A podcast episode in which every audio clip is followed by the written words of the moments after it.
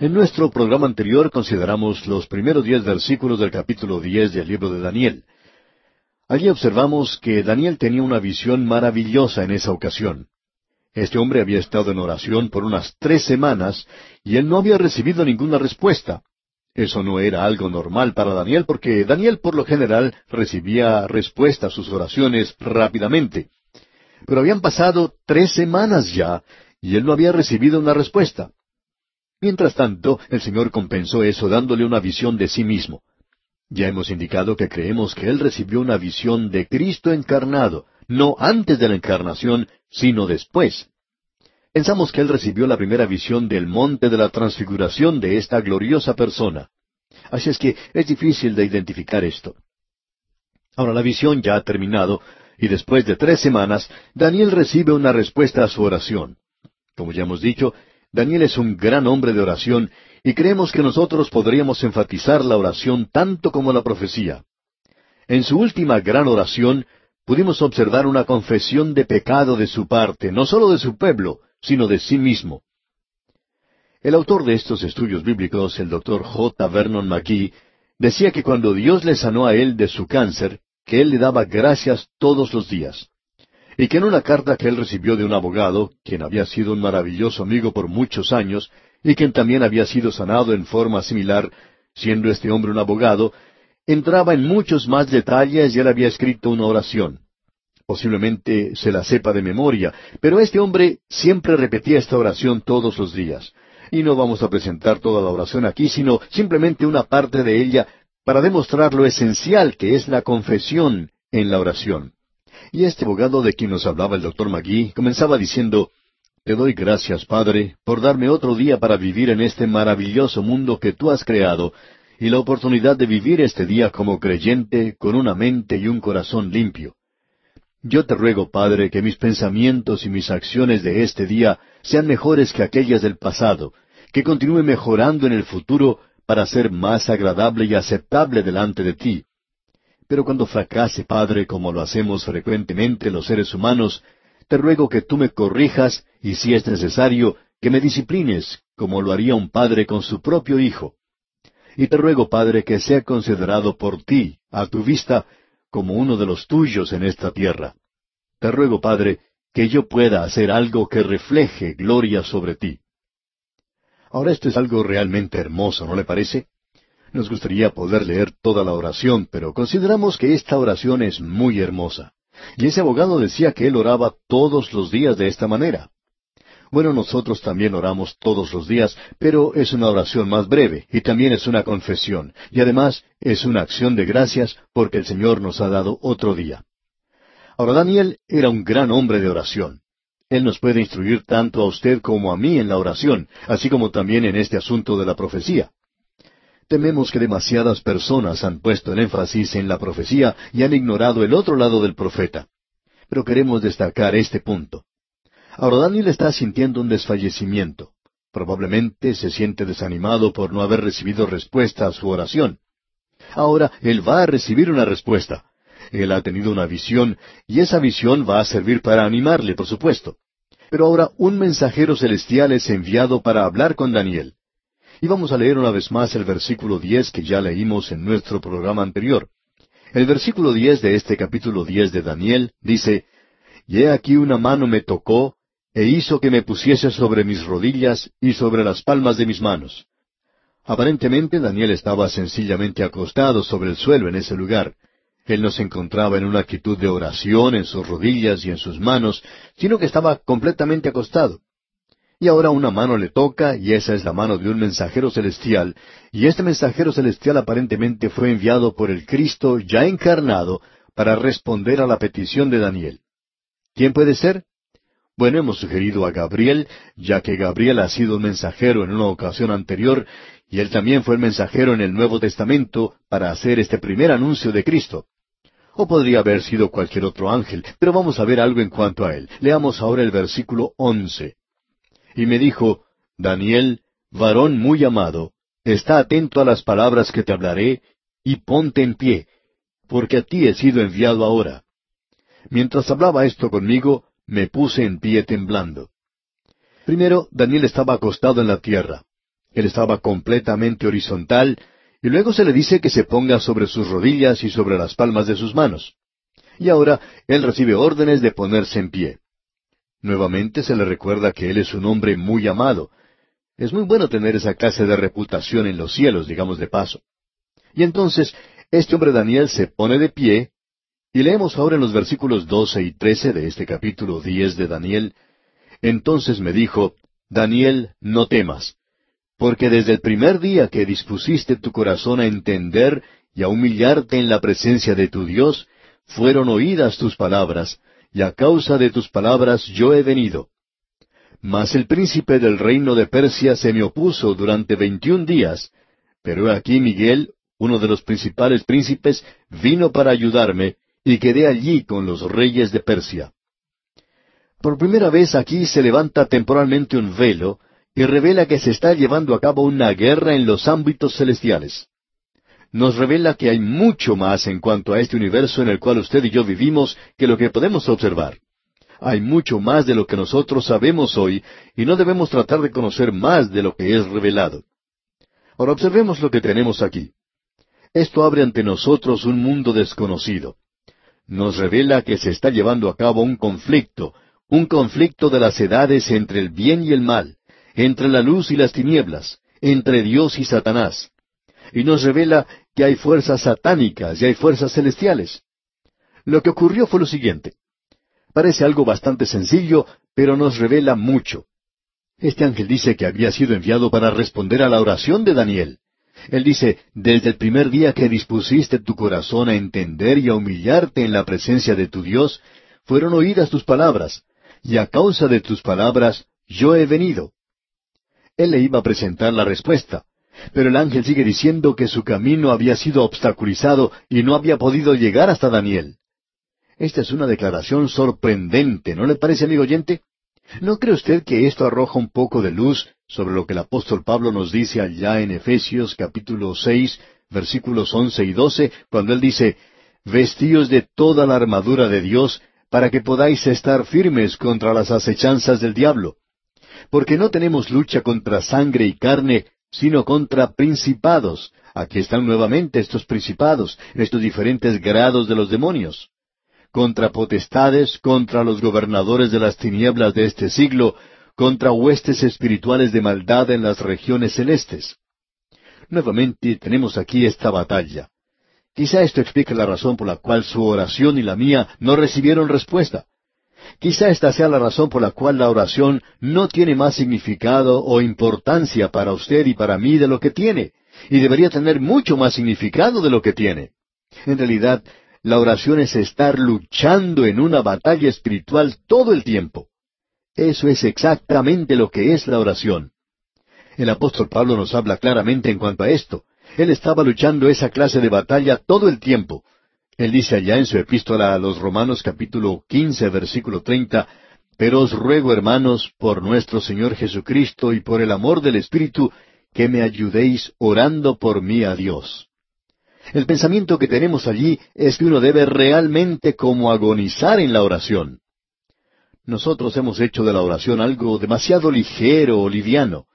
La mayoría de las oraciones que escuchamos son muy floridas o muy teológicas y creemos que ninguna de esas dos clases hace falta.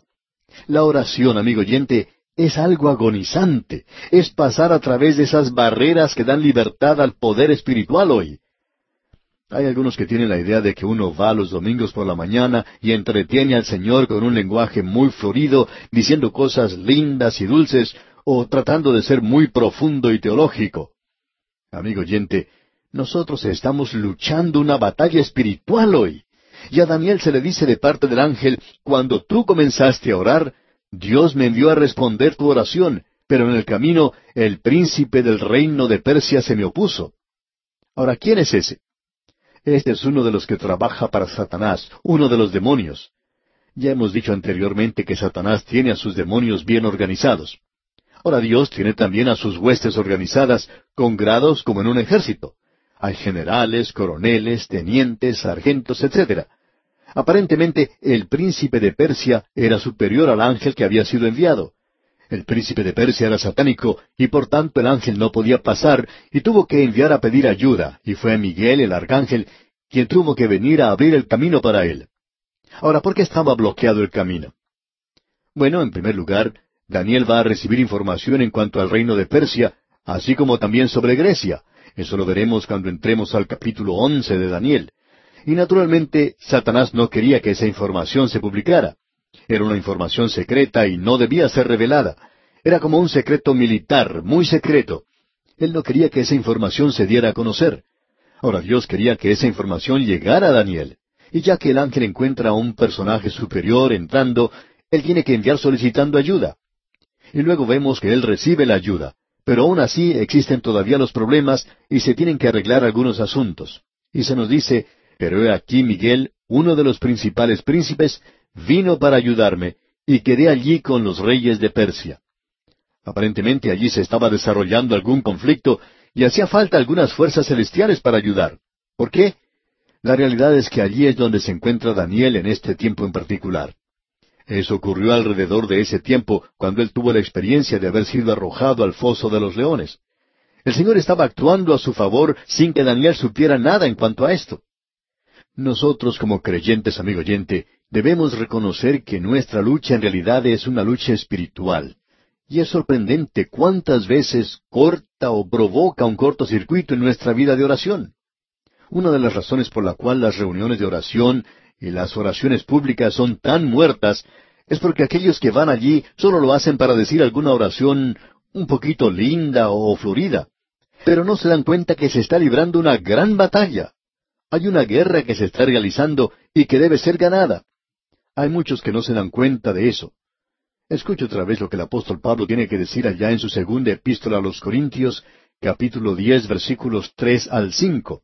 Dice él, Pues aunque andamos en la carne, no militamos según la carne, porque las armas de nuestra milicia no son carnales, sino poderosas en Dios para la destrucción de fortalezas, derribando argumentos y toda altivez que se levanta contra el conocimiento de Dios, y llevando cautivo todo pensamiento a la obediencia a Cristo. Amigo oyente, la vida espiritual es algo mucho más grande de lo que nosotros nos hemos imaginado.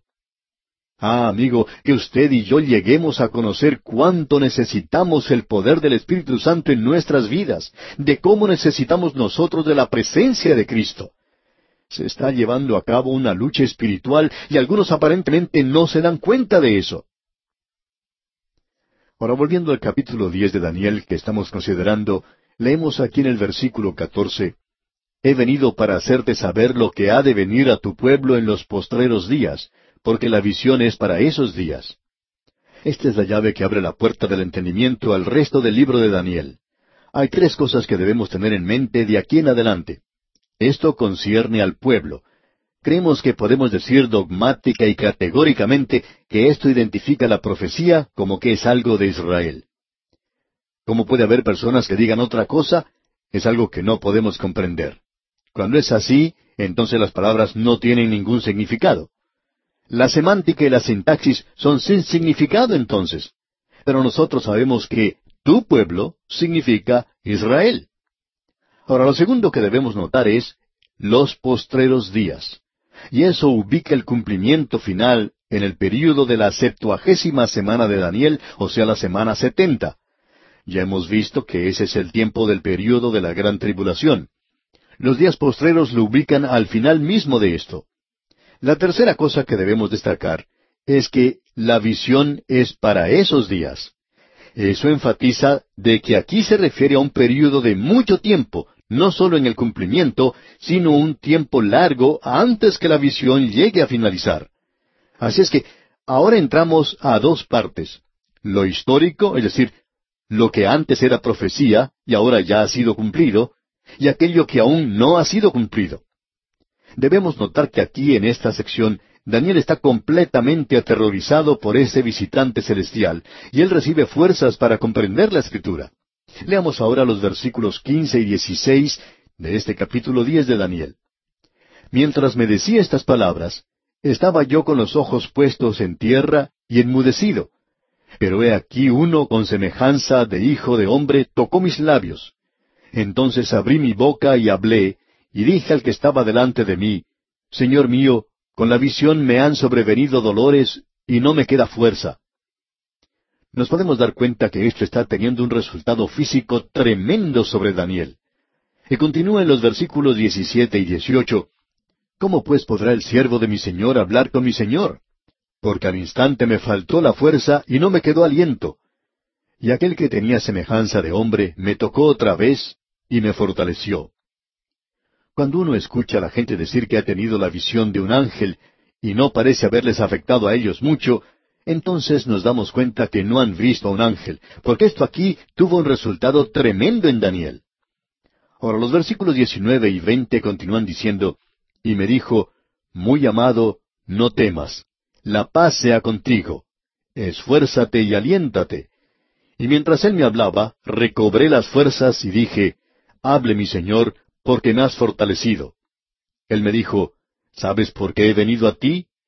Pues ahora tengo que volver para pelear contra el príncipe de Persia, y al terminar con él, el príncipe de Grecia vendrá.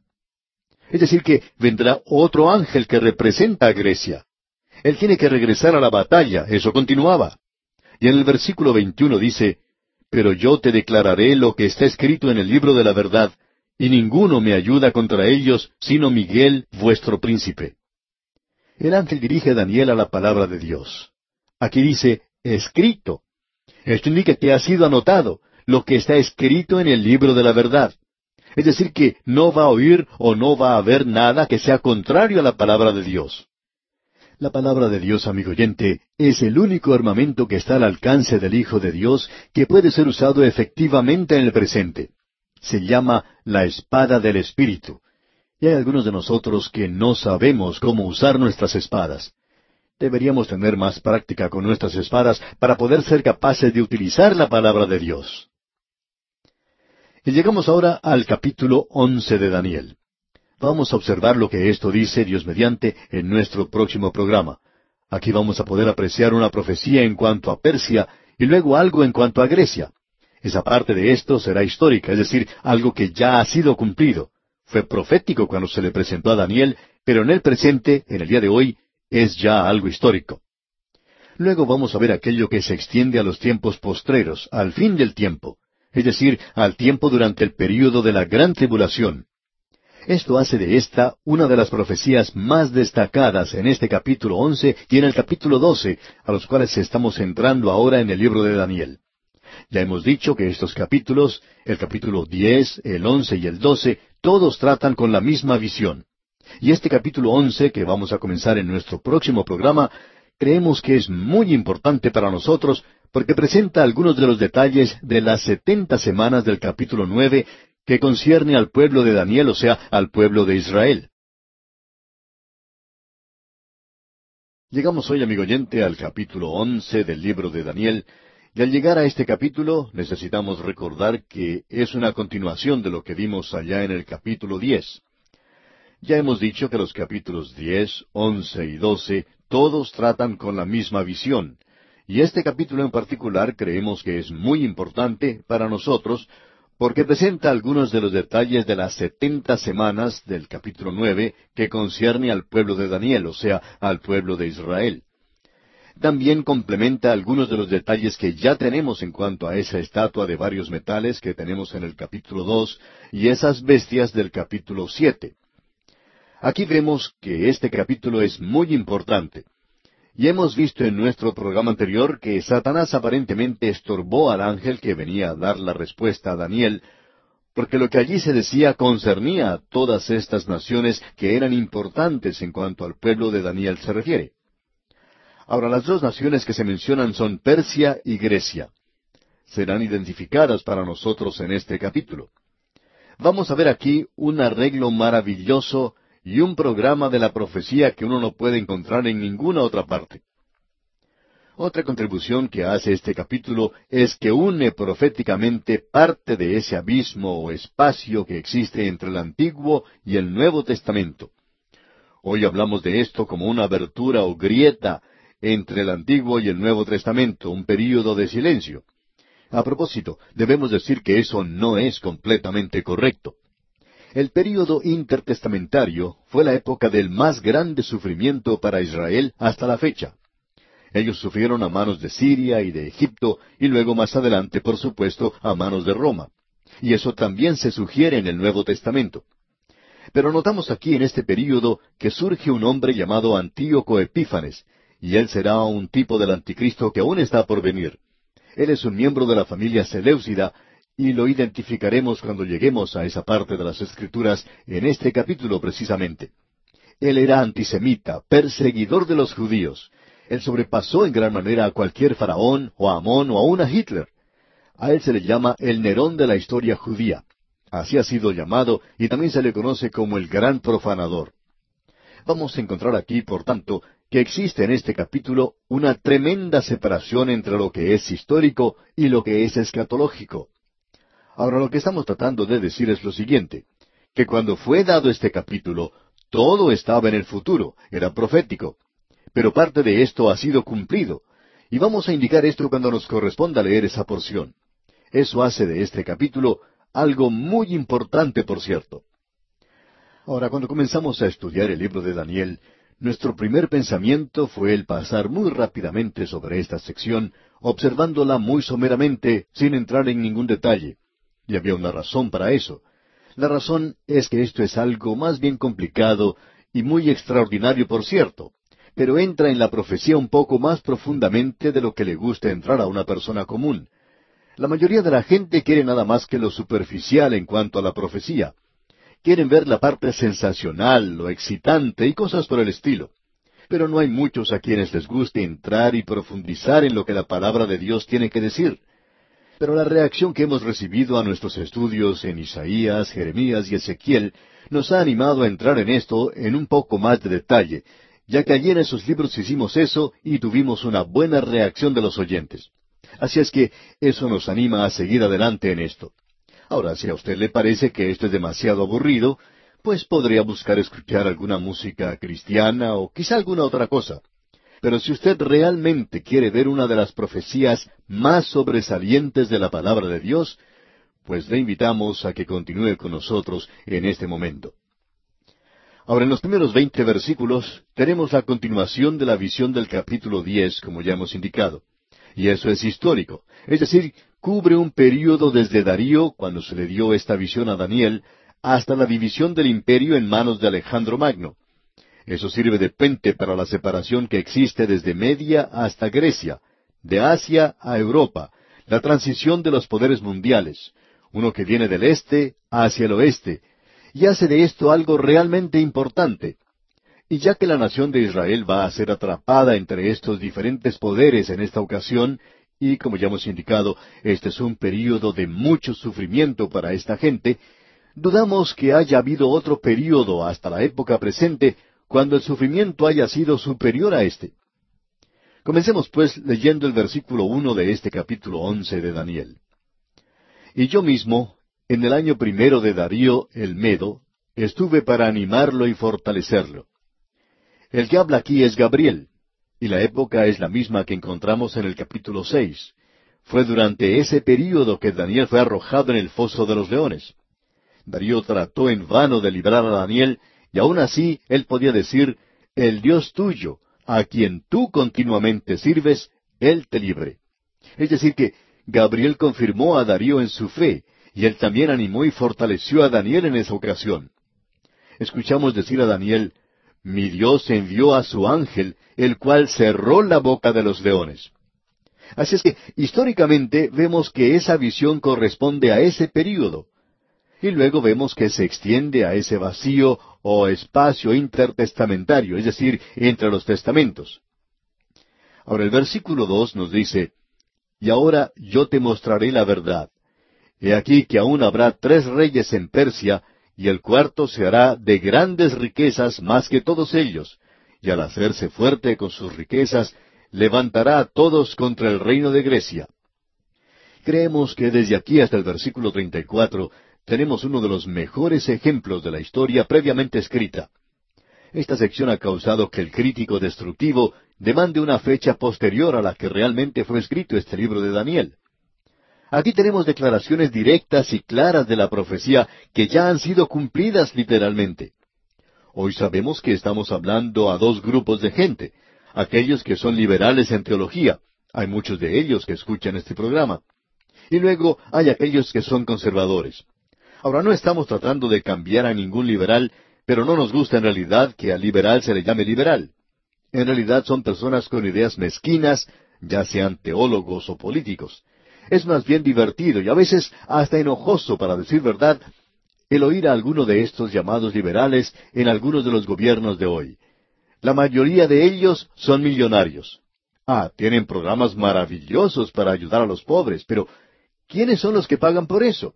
¿Son ellos los que pagan por eso? Por supuesto que no. Somos nosotros los que pagamos por ese programa, nosotros, el pueblo promedio. Ellos tienen el programa más refinado y elaborado para aumentar nuestros impuestos, pero los impuestos de ellos no se aumentan.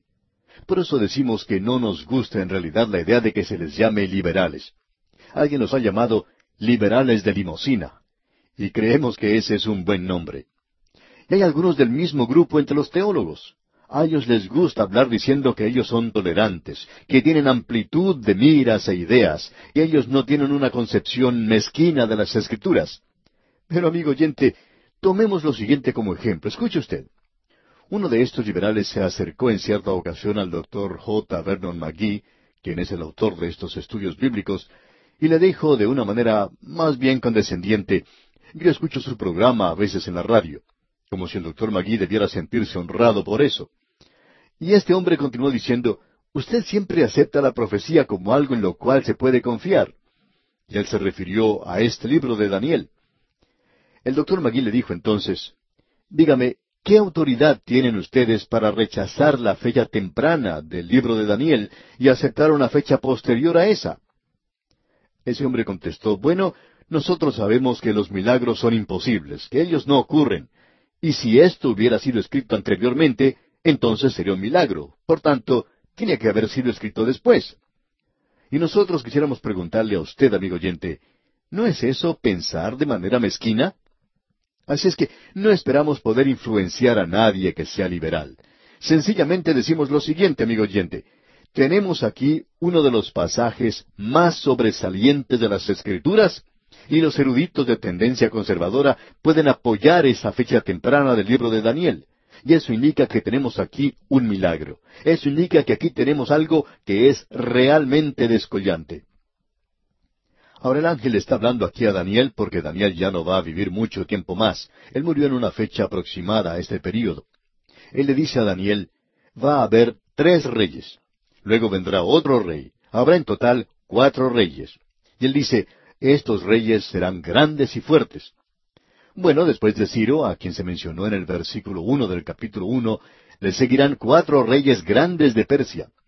Nosotros los podemos identificar hoy a Cambises en el año 529 antes de Cristo, Zeus Merdis en el año 522 antes de Cristo, Darío en el año 521 antes de Cristo, y finalmente Jerjes IV quien fue el que invadió Grecia en los años 480 antes de Cristo. Él fue derrotado y nunca después de esto pudo continuar el dominio mundial de Media y Persia. Jerjes es el asuero, según creemos nosotros, que se menciona en el libro de Esther. Él era muy rico, como dice la profecía que era. Ahora, en el versículo tres de este capítulo once de Daniel leemos Se levantará luego un rey valiente el cual dominará con gran poder y hará su voluntad. Este rey valiente es Alejandro Magno. Llegó al poder en el año 335 a.C. en el imperio griego. Él conquistó a Persia y tuvo un dominio mundial. Luego continuó en el versículo cuatro, pero cuando se haya levantado, su reino será quebrantado y repartido hacia los cuatro vientos del cielo, no a sus descendientes, ni según el dominio con que él dominó, porque su reino será arrancado y será para otros fuera de ellos. Alejandro Magno fue un gobernante mundial. Probablemente fue el estratega militar más grande que se haya visto en este mundo, pero él falleció siendo un alcohólico en el año 323 a.C. Su propia posteridad no heredó su gran reino. cuatro generales se dividieron el imperio en cuatro áreas geográficas sobre las cuales gobernaba cada uno. La división era la siguiente. Casándro se apoderó de Macedonia. Lisímaco tomó Asia Menor, lo que hoy es Turquía moderna. Seleuco tomó Siria y gran parte del Medio Oriente, y Ptolomeo tomó a Egipto. Así es como se dividieron estas cuatro familias. Ellos eventualmente llegaron a perder el reino. Lucharon entre ellos y como veremos, ellos perdieron sus reinos cuando los romanos avanzaron hacia el este. Ahora, continuando con el versículo cinco de este capítulo once de Daniel, leemos Y se hará fuerte el rey del sur, mas uno de sus príncipes será más fuerte que él, y se hará poderoso, su dominio será grande. Estamos ahora hablando aquí del reino del sur. Ahora, ¿del sur de dónde? ¿Del sur de Caracas? ¿De Bogotá? ¿De Quito? ¿De Buenos Aires? No, amigo oyente, cuando la Biblia habla del sur, siempre se refiere al sur de Palestina. Es al sur de lo que nosotros llamamos las tierras bíblicas. Es al sur de la nación de Israel. Cuando se menciona el norte, es al norte de la nación de Israel. El sur entonces aquí indicaría hacia Egipto, y Ptolomeo estaría allí en el sur. Y aquí se refiere a él como rey del sur. Y el que se menciona específicamente aquí es Ptolomeo Auletes. Y después de esto hubo un vacío en el informe histórico. Ahora en el versículo seis continuamos. Al cabo de años harán alianza, y la hija del rey del sur vendrá al rey del norte para hacer la paz. Pero ella no podrá retener la fuerza de su brazo, ni permanecerá él ni su brazo, porque será entregada a ella y los que la habían traído, asimismo su hijo, y los que estaban de parte de ella en aquel tiempo. El rey del norte se refiere al linaje de los Seleucidas.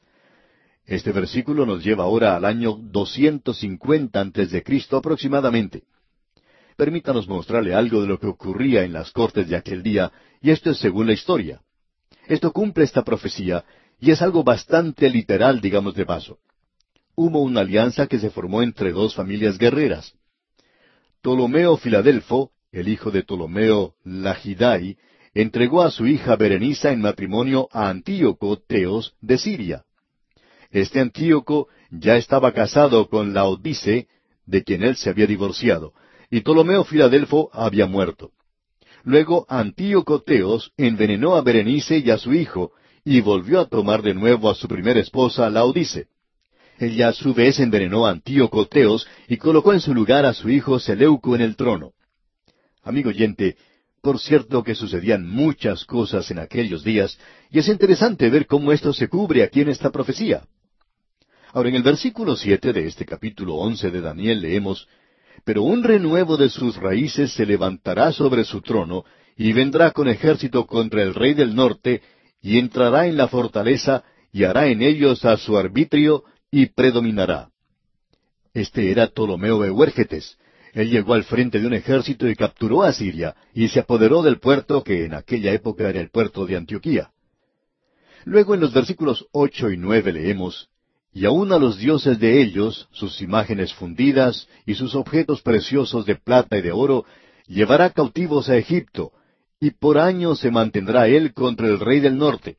Así entrará en el reino el rey del sur, y volverá a su tierra. Ptolomeo Euérgete se llevó a Egipto su botín, cuatro mil talentos de oro, cuarenta mil talentos de plata y dos mil quinientos ídolos. Todo eso fue cumplido literalmente. Luego en los versículos siguientes, los versículos diez hasta el trece, leemos, Mas los hijos de aquel se airarán, y reunirán multitud de grandes ejércitos, y vendrá apresuradamente e inundará y pasará delante, Luego volverá y llevará la guerra hasta su fortaleza. Por lo cual se enfurecerá el rey del sur, y saldrá y peleará contra el rey del norte, y pondrá en campaña multitud grande, y toda aquella multitud será entregada en su mano. Y al llevarse la multitud, se elevará su corazón, y derribará a muchos millares, mas no prevalecerá. Y el rey del norte volverá a poner en campaña una multitud mayor que la primera, y al cabo de algunos años vendrá apresuradamente con gran ejército y con muchas riquezas. Entre Egipto y Siria había guerras continuas, y aunque no vamos a entrar en detalles, queremos mencionar que durante ese período fue cuando Israel pareció haber hecho una elección equivocada y se encontró a sí mismo cautiva del primero y luego del otro. Y el versículo 14 nos dice, En aquellos tiempos se levantarán muchos contra el rey del sur, y hombres turbulentos de tu pueblo se levantarán para cumplir la visión, pero ellos caerán. Muchos de la nación de Israel fueron muertos en esa ocasión. Ellos padecieron muchos sufrimientos provocados contra ellos por el rey del norte y el rey del sur. Y finalmente el rey del norte se levantará, y él será aquel a quien vamos a observar, Dios mediante, en nuestro próximo estudio. Pero Él es el que nos muestra este cuadro del anticristo o el tipo del anticristo que pronto vendrá. Continuaremos pues con esto en nuestro próximo programa. Estamos avanzando en nuestro estudio de forma un poco meticulosa y estamos estudiando versículo por versículo el cumplimiento de esta maravillosa profecía que se presenta en esta sección en particular aquí en el libro de Daniel nos revela todas esas diferentes tramas y estratagemas y los asesinatos y el odio y el rencor que hay en el corazón humano al luchar estas naciones una contra la otra continuamente. Ptolomeo en Egipto y luego Seleuco en Siria e Israel que se ve atrapada entre todo esto. Los israelitas parecen elegir equivocadamente y sufrieron mucho durante ese período en particular. Ahora hemos mencionado bastantes detalles aquí en este libro de Daniel, y si usted desea aún más, pues les sugerimos que busque información en cuanto a esto en alguna enciclopedia bíblica. También puede leer pasajes en cuanto a esta sección en particular en la historia secular. Usted encontrará allí la forma maravillosa en que todo esto fue cumplido literalmente, de tal manera que el crítico, hasta donde nosotros sabemos, nunca ha tratado de decir que esto no es un relato correcto que se presenta aquí. Lo que el crítico dice es que esto fue escrito después de haber sucedido los hechos. Ahora, si usted quiere seguir esa forma de pensar, está bien.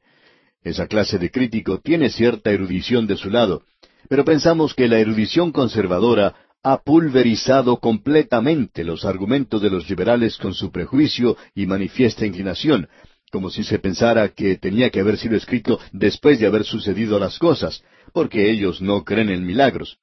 Pero hay muchos de nosotros que creemos en milagros y por tanto creemos que esta es una sección muy notable de la palabra de Dios. Queremos pues continuar leyendo en el capítulo once donde dejamos en nuestro programa anterior. Habíamos dicho que el rey del norte es de la dinastía Seleucida. Seleuco ha sido uno de esos generales que Alejandro Magno tuvo y fue quien tomó esa sección del imperio a la muerte de Alejandro Magno, y Ptolomeo tomó Egipto. Esos dos luchaban uno contra el otro continuamente.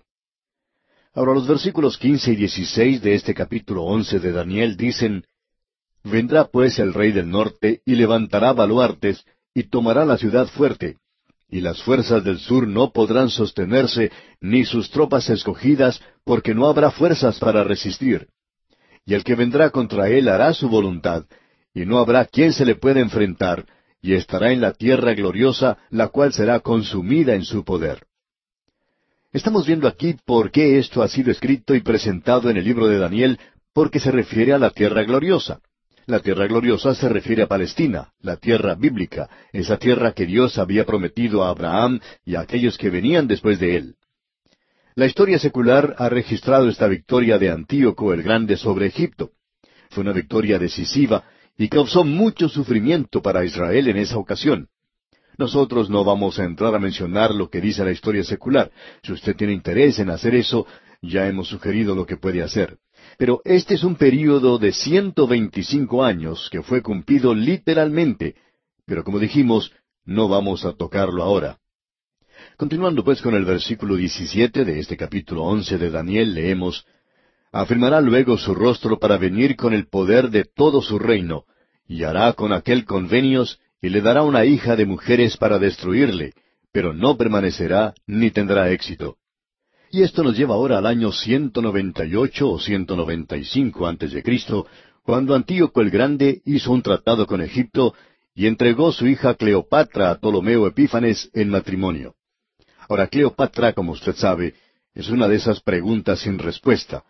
Y una de las preguntas típicas que se hace es si Cleopatra era egipcia. Bueno, no lo era. En realidad era griega, la hija de Antíoco el Grande del linaje Seleucido.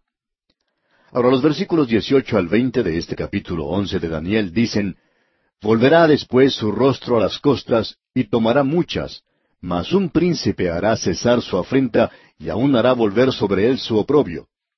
Luego volverá su rostro a las fortalezas de su tierra, mas tropezará y caerá, y no será hallado.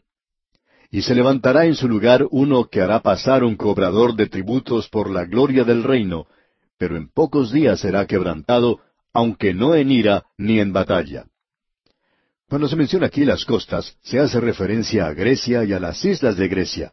Allí era donde estaba comenzando a actuar Antíoco el Grande en esta ocasión, no solo contra Ptolomeo en el sur, sino en realidad contra Lisímaco en el occidente. Ahora, cuando dice, mas un príncipe hará cesar su afrenta, eso se refiere a otro linaje, y se refiere a Roma. Este estaba comenzando a levantarse en el occidente y comenzaba a dirigirse al oriente. En otras palabras, los romanos cobraban impuesto a los sirios. Los romanos probablemente eran los mejores cobradores de impuestos que haya existido hasta los tiempos modernos. Pero Roma comenzó a levantarse y Roma estaba edificando un imperio tremendo, cobrando impuestos a la gente que conquistaba. Los sirios comenzaban ahora a caer ante Roma. Ahora hay muchos detalles históricos que podríamos mencionar aquí, pero permítanos sugerirle que para estudiar estos detalles usted se consiga algún libro que trate del profeta Daniel. Esto le puede ayudar mucho en el estudio de este profeta. No vamos a entrar en esos detalles, amigo oyente, porque es muy extenso y tomaría en realidad demasiado tiempo. Llegamos ahora a un punto aquí muy importante donde se nos presenta una persona muy vil. Esa persona vil era Antíoco Epífanes, quien era el rey de Siria. Él puede ser identificado en la historia. Aquí tenemos un cuadro profético que se nos presenta y que se cumple en Antíoco tenemos ese cuerno pequeño que ya ha sido cumplido, aquel que vimos en el capítulo ocho de Daniel. Ahora en el versículo veintiuno de este capítulo once de Daniel leemos Y le sucederá en su lugar un hombre despreciable, al cual no darán la honra del reino, pero vendrá sin aviso y tomará el reino con halagos. Esta parte aquí tiene que ver solamente con un rey sobre la tierra, y este es Antíoco Epífanes. Creemos que la mayoría de los intérpretes fundamentales de las Escrituras consideran esta sección como una referencia directa a Antíoco Epífanes. De esa manera la consideramos nosotros. Nos presenta también un pequeño cuadro del tipo del anticristo que vendrá, pero ya veremos esto más adelante. Antíoco Epífanes llegó al trono en el año 175 antes de Cristo. A él se le llama un hombre despreciable a causa de sus blasfemias. Él llegó a ocupar el trono por un programa de paz, y así es como el anticristo va a obtener el poder. Él introducirá la gran tribulación con tres años y medio de paz, y el mundo creerá que están entrando en el milenio, pero en realidad van a estar entrando al período de la gran tribulación. Antíoco era un engañador, era un hombre que gustaba hacer halagos. Tenga cuidado, amigo oyente, con esa clase de gente. Debemos decirle que hoy no necesitamos esa clase de ministros tampoco. Esa es una de las cosas que ha perjudicado a la iglesia más que cualquier otra cosa. Necesitamos hombres que no vayan a ser engañadores y halagadores, sino que se pongan de pie en el púlpito y digan las cosas tal cual son. Damos gracias a Dios que aún hay muchos de esta clase de predicadores y ministros. Ahora, continuando con el capítulo once de Daniel, leamos los versículos veintidós al veinticuatro las fuerzas enemigas serán barridas delante de él como con inundación de aguas, serán del todo destruidos junto con el príncipe del pacto. Y después del pacto con él, engañará y subirá y saldrá vencedor con poca gente. Estando la provincia en paz y en abundancia, entrará y hará lo que no hicieron sus padres, ni los padres de sus padres. Botín, despojos y riquezas repartirá a sus soldados, y contra las fortalezas formará sus designios, y esto por un tiempo. El príncipe del pacto es una referencia al sumo sacerdote Onías III. Él fue derrocado y asesinado en esta ocasión por los engaños de Antíoco cuando él llegó a ocupar el poder. Ahora los versículos 25 al 28 dicen, Y despertará sus fuerzas y su ardor contra el rey del sur con gran ejército, y el rey del sur se empeñará en la guerra con grande y muy fuerte ejército, mas no prevalecerá porque le harán traición. Aun los que coman de sus manjares le quebrantarán, y su ejército será destruido, y caerán muchos muertos. El corazón de estos dos reyes será para hacer mal, y en una misma mesa hablarán mentira, mas no servirá de nada, porque el plazo aún no habrá llegado. Y volverá a su tierra con gran riqueza, y su corazón será contra el pacto santo, hará su voluntad, y volverá a su tierra. Estos versículos describen la campaña de Antíoco y sus victorias sobre el rey de Egipto, que le dio a él muchas riquezas y prestigio. Y cuando dice aquí en el versículo 27, el corazón de estos dos reyes será para hacer mal, y en una misma mesa hablarán mentira, mas no servirá de nada porque el paso aún no habrá llegado. En una misma mesa hablarán mentiras. Esto nos demuestra que este hombre era un engañador consumado. También nos revela que la mesa de conferencias de aquel día era tal cual las mesas de conferencias de hoy, donde se reúnen las naciones y donde los tratados llegan a convertirse en pedazos de papel nada más, sin ningún significado. Bueno, ahora continuando con los versículos 29 y 30 de este capítulo 11 de Daniel, leemos, Al tiempo señalado volverá al sur, mas no será la postrera venida como la primera, porque vendrán contra él naves de Kitim, y él se contristará y volverá y se enojará contra el pacto santo, y hará según su voluntad. Volverá, pues, y se entenderá con los que abandonen el santo pacto. Su segunda campaña contra Egipto no tuvo éxito, y eso fue causado por la flota de Roma, las naves de Quitín. Él rompe su pacto con Israel, y hasta algunos de la nación de Israel traicionaron a su propio pueblo en esa ocasión. Luego el versículo 31 nos dice, Y se levantarán de su parte tropas que profanarán el santuario y la fortaleza, y quitarán el continuo sacrificio, y pondrán la abominación desoladora. Él se lanzó contra Jerusalén en el año ciento setenta antes de Cristo, y en aquella oportunidad cien mil personas fueron asesinadas. Él quitó el sacrificio diario que tenía lugar en el templo, y en su lugar ofreció la sangre y el caldo de un cerdo sobre el altar. Y él colocó una imagen de Júpiter para adorar en el lugar santo. Ahora esta es una abominación desoladora, pero no es la abominación desoladora. El Señor Jesucristo se refiere a esto como algo que está en el futuro y él se está refiriendo a la abominación desoladora que presentará el anticristo. Posiblemente siga el patrón de esta mencionada aquí, la imagen de Júpiter en el lugar santo. Probablemente habrá allí la imagen del anticristo en los días postreros. Ahora el versículo 32 de este capítulo 11 de Daniel dice, Con lisonja seducirá a los violadores del pacto, mas el pueblo que conoce a su Dios se esforzará y actuará. Hubo unos cuantos en la nación de Israel que actuaban de la misma manera en que lo hizo Judas, pero muchos que conocían a Dios se esforzaron y actuaron.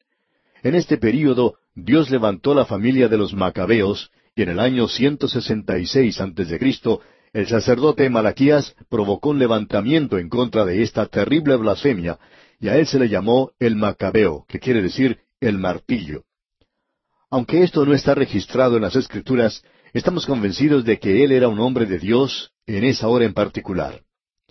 Ahora los versículos 33 y 34 dicen, Y los sabios del pueblo instruirán a muchos, y por algunos días caerán a espada y a fuego, en cautividad y despojo, y en su caída serán ayudados de pequeño socorro, y muchos se juntarán a ellos con lisonjas.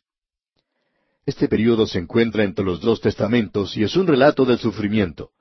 Hay muchos en este período que sirvieron a Dios tan fiel y valientemente como Gedeón, o David, o Elías, o Jeremías, o Daniel. Este fue un gran período, y si usted no ha escuchado nada en cuanto a esta época, usted puede leer lo que dice el libro de Macabeos o lo que dice Josefo, y usted encontrará que este es un gran período para esta gente. Ahora el versículo 35 dice, También algunos de los sabios caerán para ser depurados y limpiados y emblanquecidos, hasta el tiempo determinado, porque aún para esto hay plazo. El tiempo determinado da un salto hacia adelante en la profecía de Antíoco Epífanes al Anticristo. Creemos que comenzamos ahora a salir de la historia de aquel día hacia aquello que aún se encuentra en el futuro. Todo estaba en el futuro cuando Daniel dio esta profecía, pero ahora él está avanzando hacia aquello que no tiene relación al pueblo de Dios en el plan y propósito de Dios. Llegamos ahora a este despreciable hombre de pecado, ese gobernante del imperio romano en los días postreros. Y en el versículo treinta y seis leemos, Y el rey hará su voluntad y se ensoberbecerá y se engrandecerá sobre todo Dios, y contra el Dios de los dioses hablará maravillas y prosperará hasta que sea consumada la ira, porque lo determinado se cumplirá. Ahora, en lo que se refiere a nosotros, aquí concluye la historia y comienza la profecía. El texto pasa de una persona vil a un personaje despreciable, avanzando sobre un puente de tiempo indecible. Antíoco Epífanes era una persona desdeñable y menospreciable, una persona vil, pero él no podía igualarse al rey descrito en estos versículos, a través de toda esta sección hasta el versículo 39. Él era una aberración, es decir, un extravío en lo que se refiere al anticristo. El anticristo aparentemente no sólo va a levantarse en los límites geográficos del imperio romano, sino también en los límites geográficos del antiguo imperio griego. Creemos que este pasaje de las Escrituras nos indica esto. Como ya hemos explicado con anterioridad, existe un anticristo político, aquel que se menciona en este pasaje.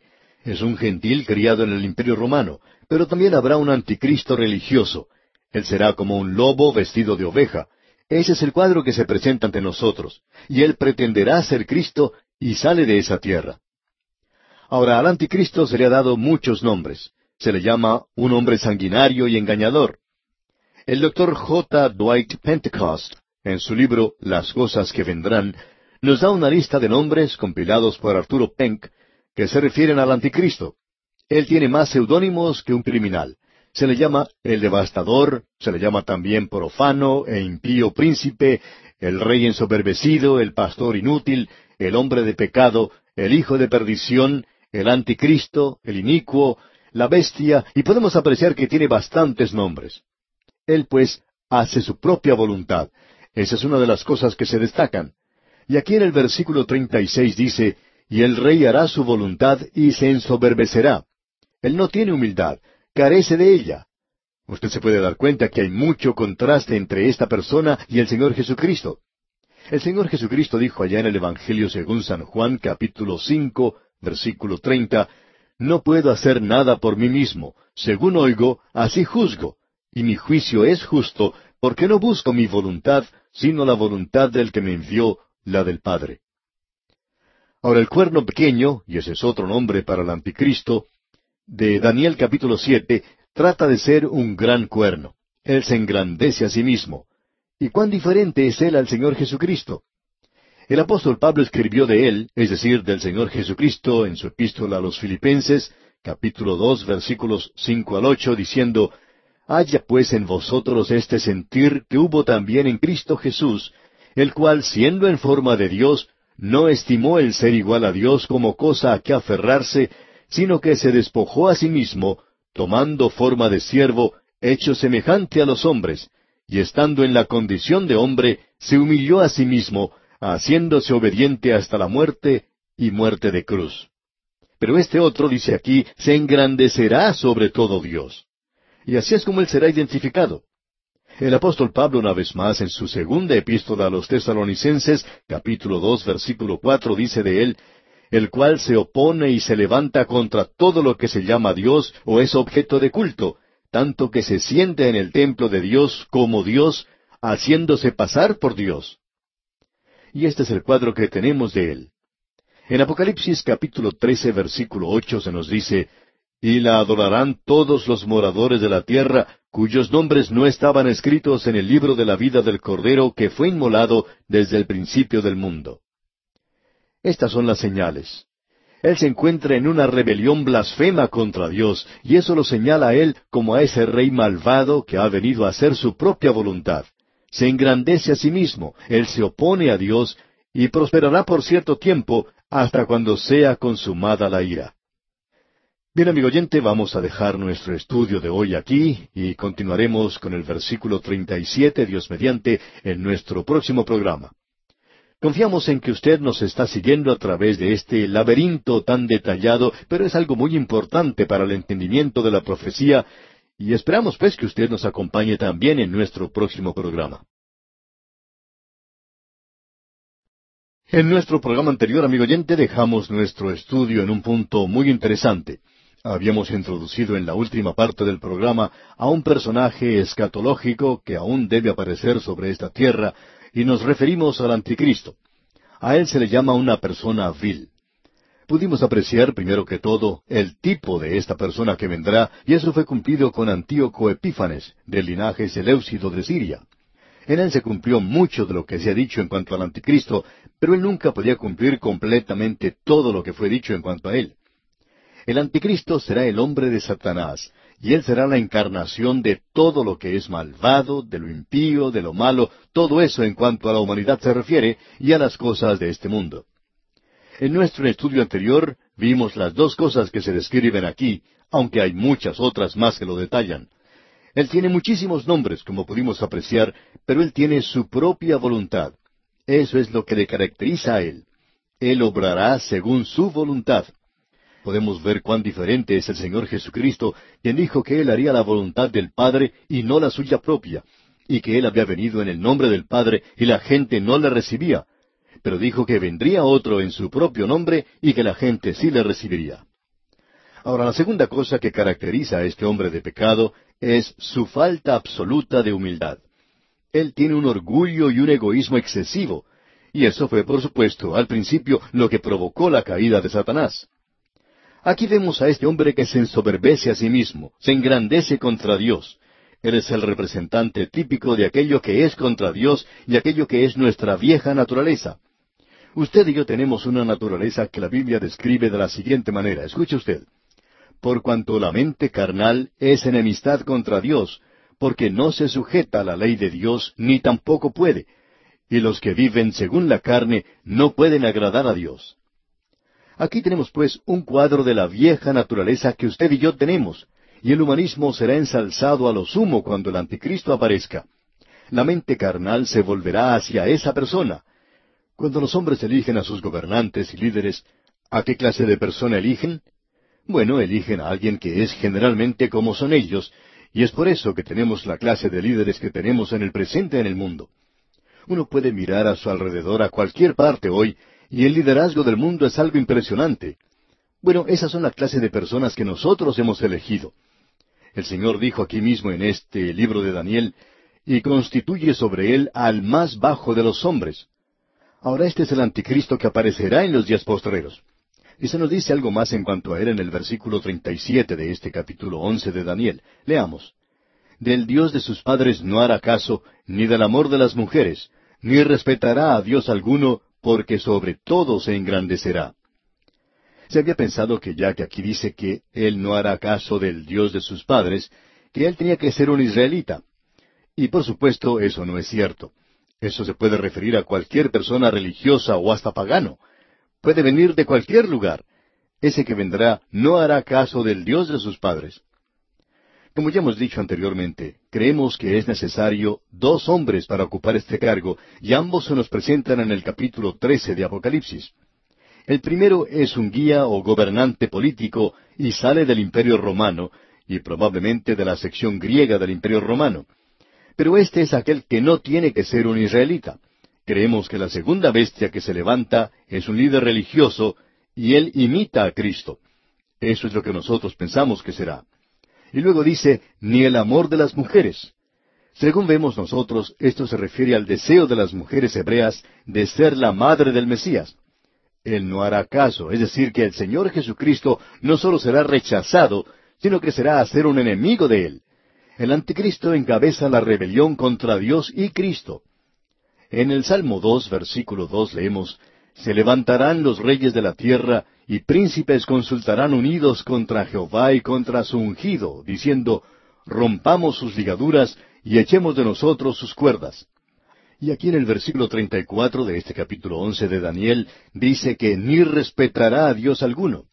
Esto indica claramente que Él se opondrá a todas las religiones y a toda la adoración, con la excepción de la adoración de sí mismo. Él no es solo un creyente en el movimiento ecuménico, sino que lo promueve. En realidad, Él es ese movimiento, una religión. Un mundo llegará a ser su lema y Él es esa religión. Él se engrandecerá a sí mismo y esa será la culminación de su voluntad. Su ambición total es la ambición propia. Este es un futuro terrible para los días finales del período de la gran tribulación. Leemos allá en Apocalipsis capítulo 13, versículos 15 al 17, lo siguiente. Y se le permitió infundir aliento a la imagen de la bestia, para que la imagen hablase e hiciese matar a todo el que no la adorase. Y hacía que a todos, pequeños y grandes, ricos y pobres, libres y esclavos, se les pusiese una marca en la mano derecha o en la frente, y que ninguno pudiese comprar ni vender, sino el que tuviese la marca o el nombre de la bestia o el número de su nombre.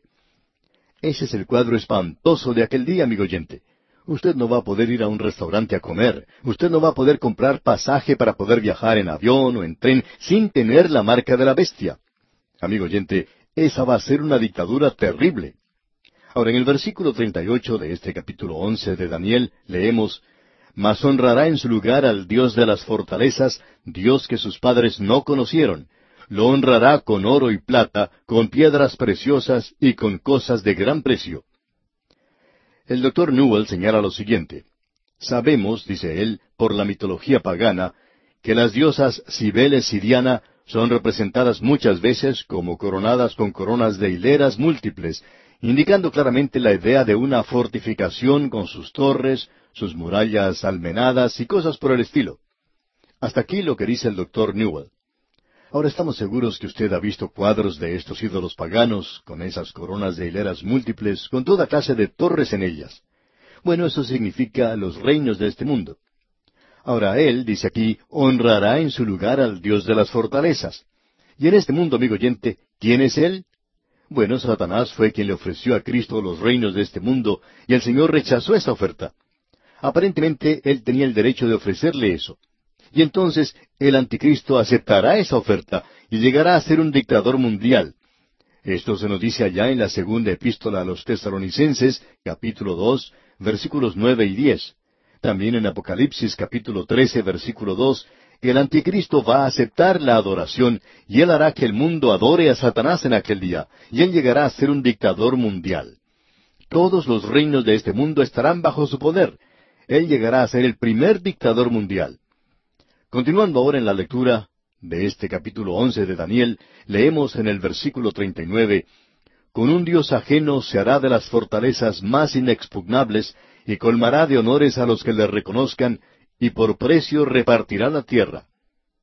Este será el momento de Satanás, y él va a tratar de sacar el mayor beneficio posible, ya que él sabe que su tiempo es bastante corto. En Apocalipsis capítulo doce, versículo doce leemos por lo cual, alegraos cielos y los que moráis en ellos. Ay de los moradores de la tierra y del mar, porque el diablo ha descendido a vosotros con gran ira, sabiendo que tiene poco tiempo. El anticristo será algo muy dócil para hacer la voluntad de Satanás completamente en aquel día. El anticristo gobernará sobre mucha gente y él dispondrá de las propiedades como le guste. Él es ese rey que hará su voluntad, y él es el último dictador de este mundo. Ahora, en los versículos cuarenta al cuarenta y cinco de este capítulo once de Daniel, vemos la victoria de este rey, de este hombre de Satanás, del anticristo, y esto es algo temporal. Leamos el versículo cuarenta. Pero al cabo del tiempo, el rey del sur contenderá con él, y el rey del norte se levantará contra él como una tempestad, con carros y gente de a caballo, y muchas naves, y entrará por las tierras, e inundará y pasará. Esperamos que usted, amigo oyente, haya notado lo que aquí dice que es al cabo del tiempo y que no es al tiempo final.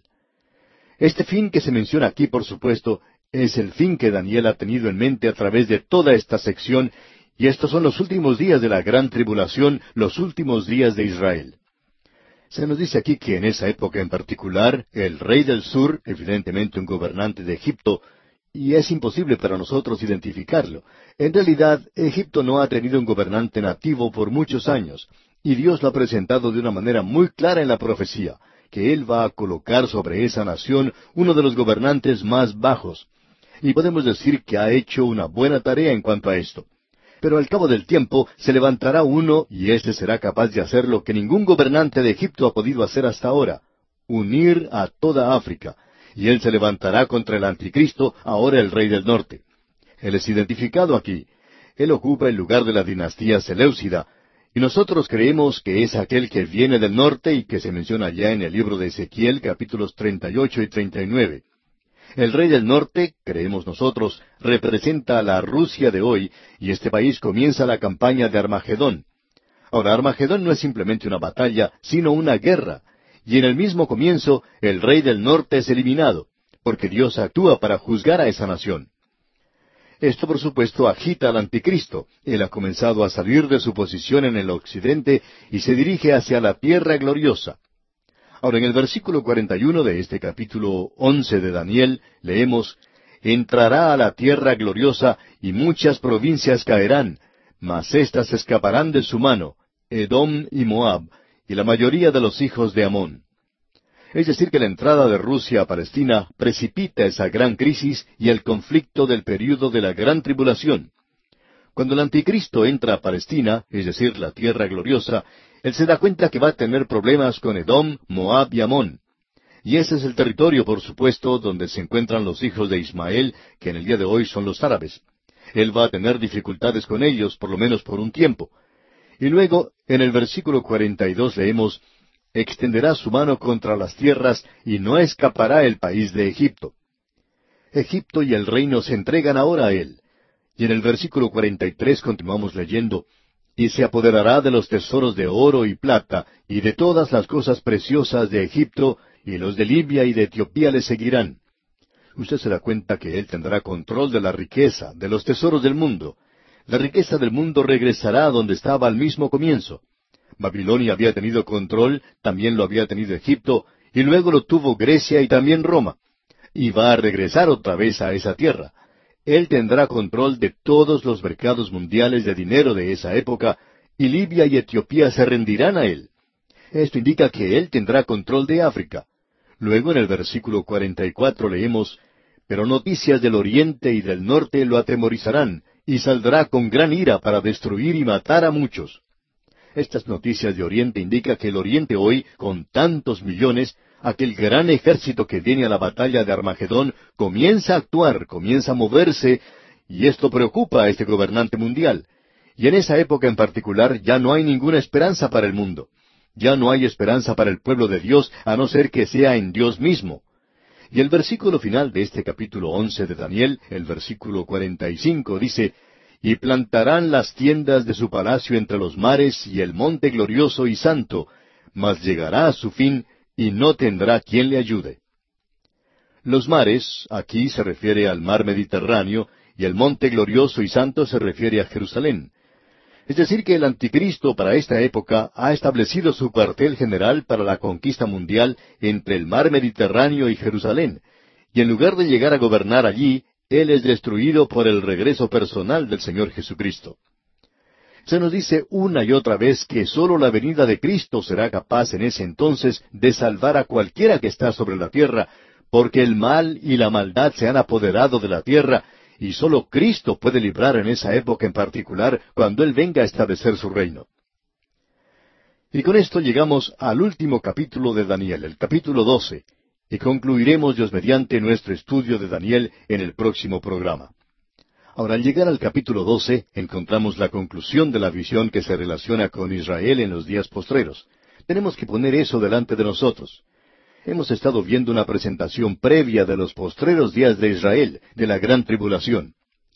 Ahora se nos va a decir el orden del programa de Dios, de la liberación del remanente de Israel y de la resurrección de los santos y pecadores del Antiguo Testamento y las palabras finales de Dios a Daniel en cuanto a las condiciones del tiempo del fin.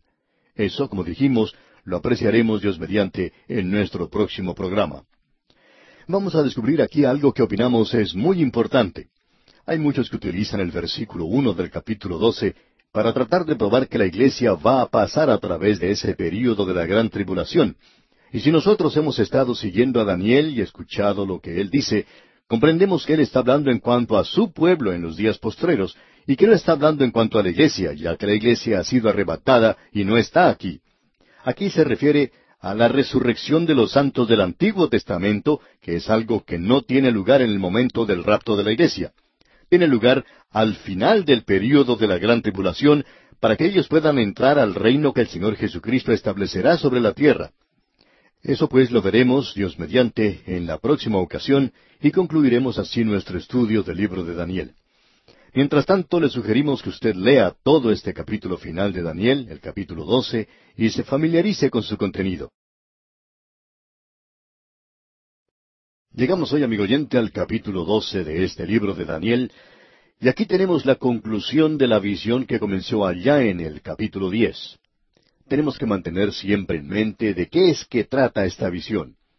Los problemas se presentan cuando muchas personas tratan de sacar un poquito de aquí y un poquito de allá y tratan de hacer aplicaciones de cualquier manera. Pero comenzando con el capítulo diez y hasta el capítulo doce, tenemos solo una visión, y todo tiene que estar ubicado en su propio lugar, o de otra manera uno no puede armar el rompecabezas, digamos, que tenemos. Él dijo allá en el capítulo diez, versículo catorce, usted recuerda, He venido para hacerte saber lo que ha de venir a tu pueblo en los postreros días, porque la visión es para esos días. Ahora hay tres cosas aquí que son de importancia. Cuando dice a tu pueblo, se refiere a la nación de Israel, y esto es después de que la iglesia haya sido sacada de esta tierra.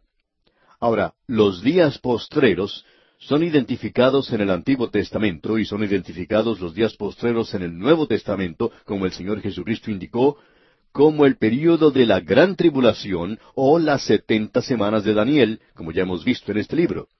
Estos son esos días postreros. Ahora, a Daniel se le dijo también que esta visión es para esos días. Es decir, que pasará mucho tiempo para que todo esto se lleve a cabo antes de que se llegue a esos días postreros. Bien, ahora ya ha pasado mucho tiempo desde que Daniel tuvo estas visiones.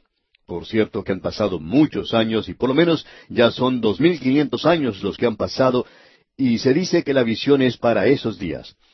No sabemos nosotros si ya estamos entrando en la órbita de esos días.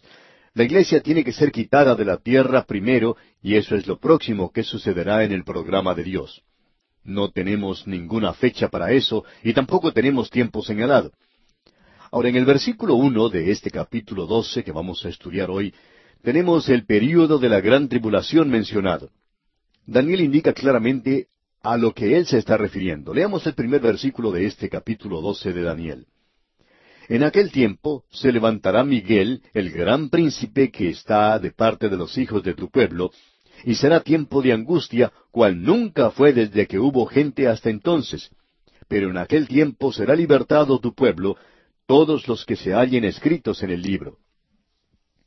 Ahora alguien nos puede preguntar, ¿qué autoridad tienen ustedes para llamar a este el período de la gran tribulación? Bueno, deseamos contestar que por la autoridad del Señor Jesucristo. Él utilizó el mismo lenguaje que Daniel utiliza aquí. Él dice que este será un período de tiempo de dificultades, de angustias, que no habrá nada como esto ni antes ni después. Y el Señor Jesucristo mismo lo llamó el período de la gran tribulación.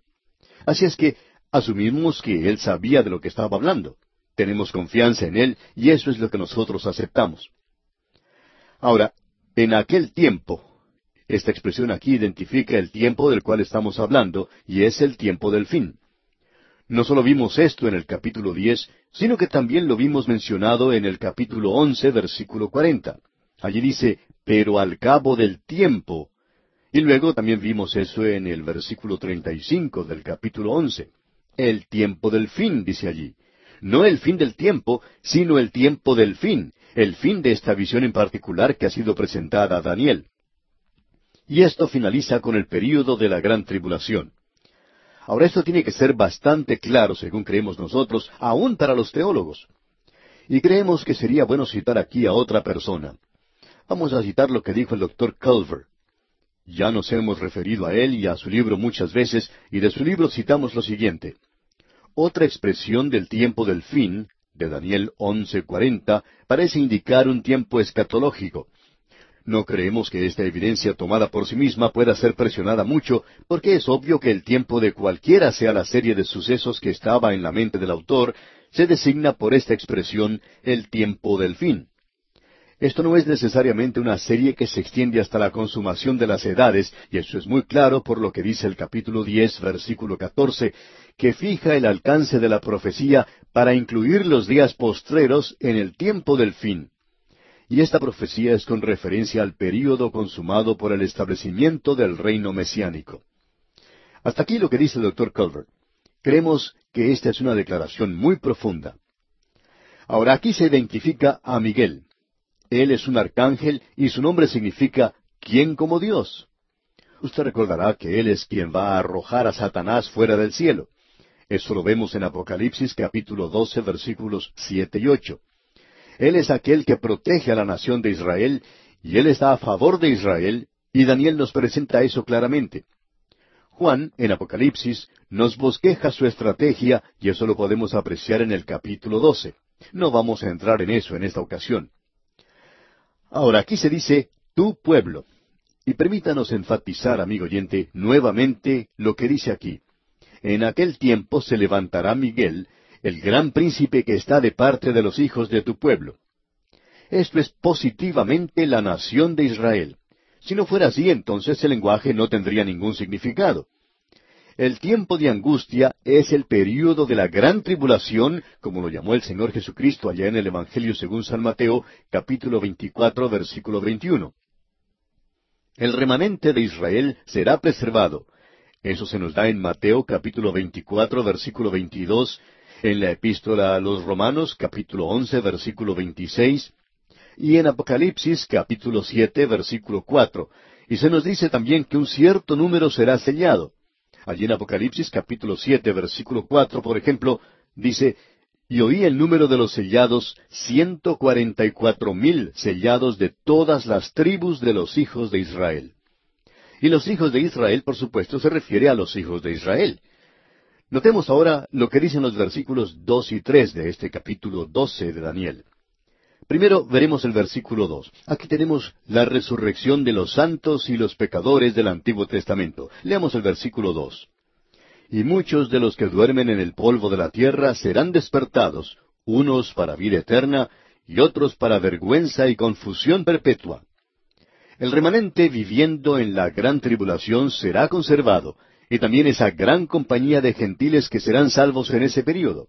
Ellos son conservados aquellos del Antiguo Testamento que murieron y que pertenecían a ese remanente, y los gentiles que fueron salvados en el Antiguo Testamento, ellos serán resucitados al fin de la gran tribulación, y algunos de ellos para vida eterna. Los santos del Antiguo Testamento no son resucitados durante el rapto de la iglesia. Se nos indica claramente que en el rapto de la iglesia sólo serán resucitados aquellos que duermen en Jesús y que Dios los llevará con ellos. Solo los muertos en Cristo resucitarán primero. Y nosotros estamos en Cristo por medio del bautismo del Espíritu Santo que comenzó en el día de Pentecostés y que finalizará con el rapto.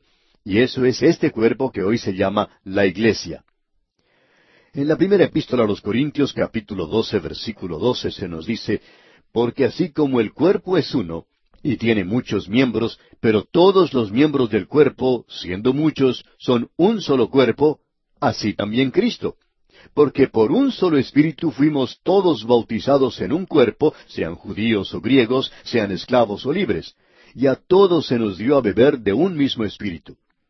El Señor Jesucristo le dijo a sus discípulos, que eran miembros de la nación de Israel, que ellos iban a ser bautizados por el Espíritu Santo y puestos en el cuerpo de los creyentes. Allá en el capítulo uno, versículo cinco del libro de los Hechos de los Apóstoles leemos, porque Juan ciertamente bautizó con agua, mas vosotros seréis bautizados con el Espíritu Santo dentro de no muchos días. La iglesia es sacada de este mundo y los santos del Antiguo Testamento no son resucitados. ¿Por qué? Bueno, porque el tiempo para entrar al reino es al fin del período de la gran tribulación, cuando Cristo venga. Entonces se establecerá el reino, y entonces ellos son resucitados. Abraham, Isaac y Jacob, todos serán resucitados para el reino. Así es que ellos entrarán al reino en esta tierra entonces. Si ellos fueran resucitados en el momento del rapto, entonces ellos tendrían que esperar mucho tiempo haciendo no sabemos qué, pero tendrían que esperar por lo menos siete años. Y creemos que eso se puede hacer bastante monótono.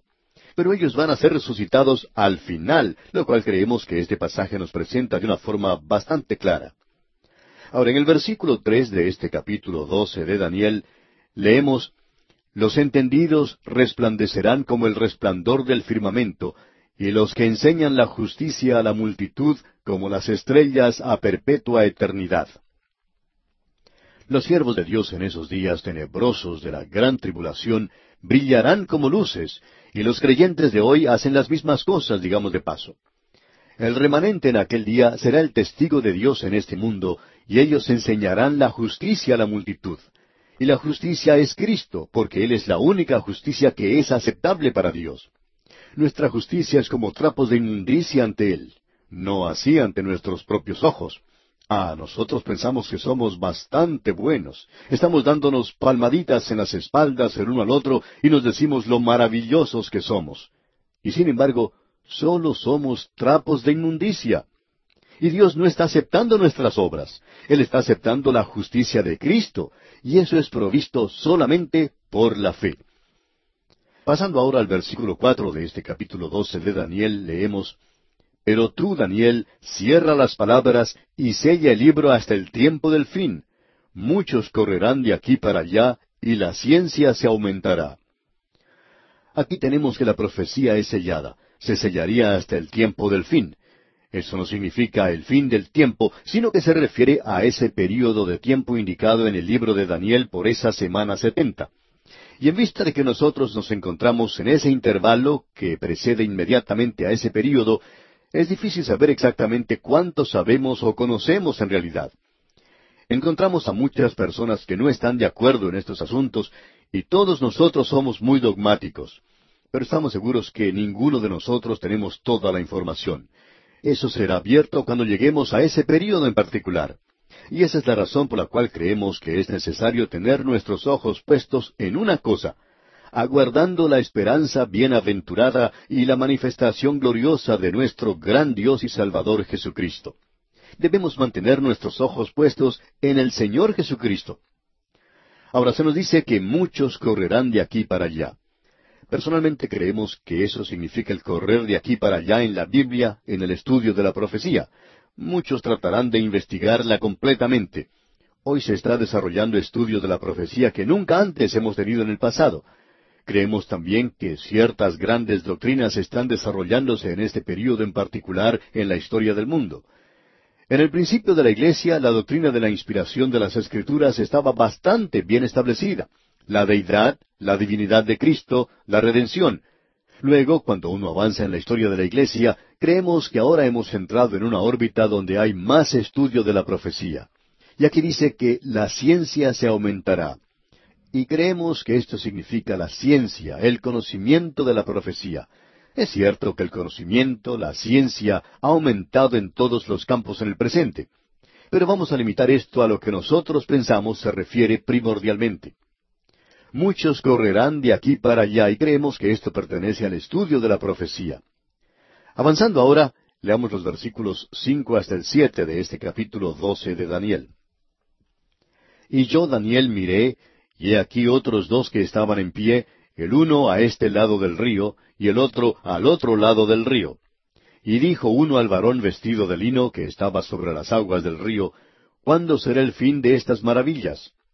Y oí al varón vestido de lino que estaba sobre las aguas del río, el cual alzó su diestra y su siniestra al cielo, y juró por el que vive por los siglos, que será por tiempo, tiempos y la mitad de un tiempo. Y cuando se acabe la dispersión del poder del pueblo santo, todas estas cosas serán cumplidas. Estos versículos nos hacen regresar a la visión de Daniel que él había visto al comienzo del capítulo diez, él vio a un varón vestido de lino. Él fue identificado como el Cristo post-encarnado, o sea, después de su encarnación. A él se le unen otros dos allí. Uno está parado a un lado del río Tigris, el otro del otro lado. Luego leemos, y cuando se acabe la dispersión del poder del pueblo santo. Este es un versículo un poco extraño. Puede significar que la rebelión de Israel había sido quebrada finalmente al fin del período de la gran tribulación y que entonces habrá muchos que se vuelvan a Dios, algo que no hemos visto en este tiempo en particular. Ahora el versículo ocho nos dice, Y yo oí, mas no entendí, y dije, Señor mío, ¿cuál será el fin de estas cosas? Daniel fue testigo de esta escena, y él dice que no comprendió lo que escuchó. Daniel está intrigado y él quiere saber cómo estas cosas se iban a desarrollar. Y en el versículo nueve leemos, Él respondió, Anda, Daniel, pues estas palabras están cerradas y selladas hasta el tiempo del fin. Se le hace recordar nuevamente a Daniel que estas cosas tendrán lugar al tiempo del fin y que por ahora están cerradas y selladas. Tenemos ahora ante nosotros la abominación desoladora. Leamos el versículo diez. Muchos serán limpios y emblanquecidos y purificados. Los impíos procederán impíamente, y ninguno de los impíos entenderán, pero los entendidos comprenderán. Estos grandes principios de Dios prevalecen desde los días de Daniel hasta el tiempo del fin.